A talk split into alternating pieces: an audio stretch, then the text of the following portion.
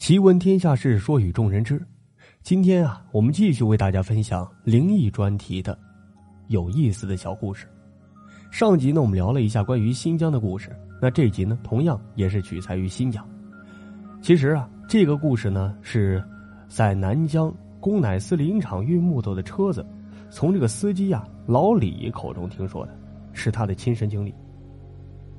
那是在一九八几年的一天。老李啊，拉着一车木头从林场里边出发。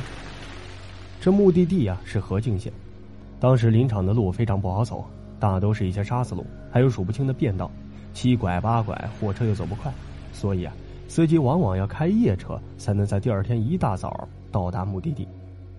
这一天呢，老李当然也是赶夜路。出林场的这条路啊，本来走的车子就不多，晚上更没几辆车了。这茫茫的大戈壁，只有老李一辆车开着大灯，在黑暗的路上走着。这些老李啊，这些年经常走这条路，却倒也习惯了。开到凌晨两点多，这老李突然看见前方呢有一辆车的尾灯在闪烁，忽隐忽现。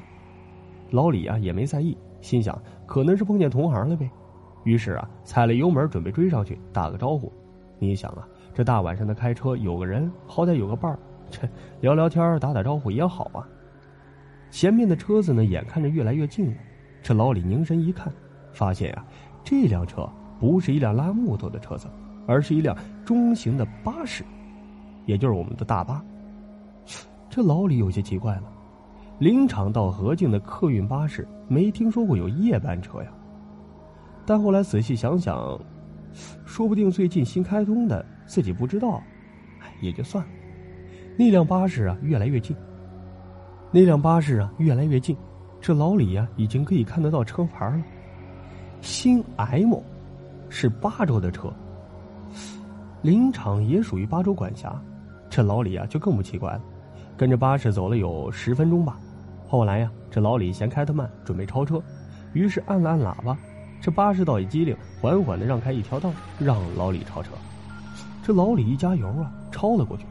车走到与巴士并排的时候，老李呢又忍不住瞄了一眼巴士，这里边没开灯，黑洞洞的，不知道有多少乘客，可能都睡着了吧。老李心想。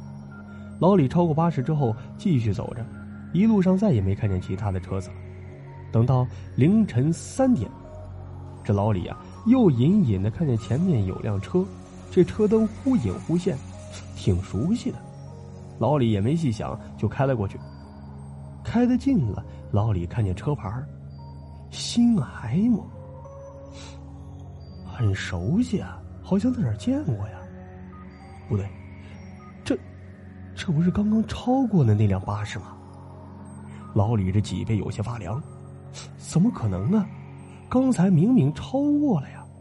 这条路啊，老李走过好几年了，也没什么近道，车不可能从别的路上超过来。那他怎么就又跑到前面去了呢？老李越想越觉得不对劲儿，按拉喇叭准备超过去看看司机呀是什么人。车再次与巴士并排，老李望了望驾驶座，灰蒙蒙的，什么也看不见。老李呀又按了一下喇叭，把车开得近了一些。再仔细一看，这驾驶座上啊没人。老李感到一阵凉意啊，全身都僵住了。也不管三七二十一，猛踩油门，飞速的就超了过去。当超到再也看不见那辆巴士的时候，老李松了口气。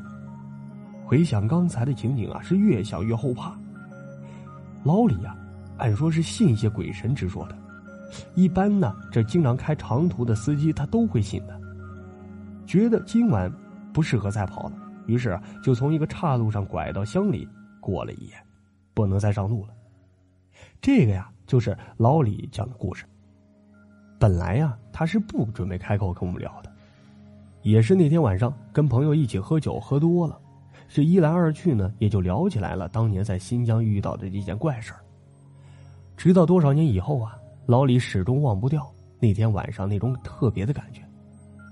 而且啊，这件事情发生之后呢，这老李再也记不起来那辆巴士的车牌号了。从那天起啊，这老李啊就再也不开夜车了。慢慢的呢，他也就不干司机这行了，因为啊，据他所说，干司机这行呢，第一苦，第二啊，经常能碰到一些怪事所以，如果您是司机朋友，刚好听到这张专辑的话，身边有没有特别稀奇古怪的事儿，可以发给洛林，我来为大家转变成有声故事，分享给所有的小耳朵们。好了，以上就是本期奇闻天下的全部内容，我们下集再聊。记住，主播录制不易，多多点赞、支持、评论，感谢各位，下回见。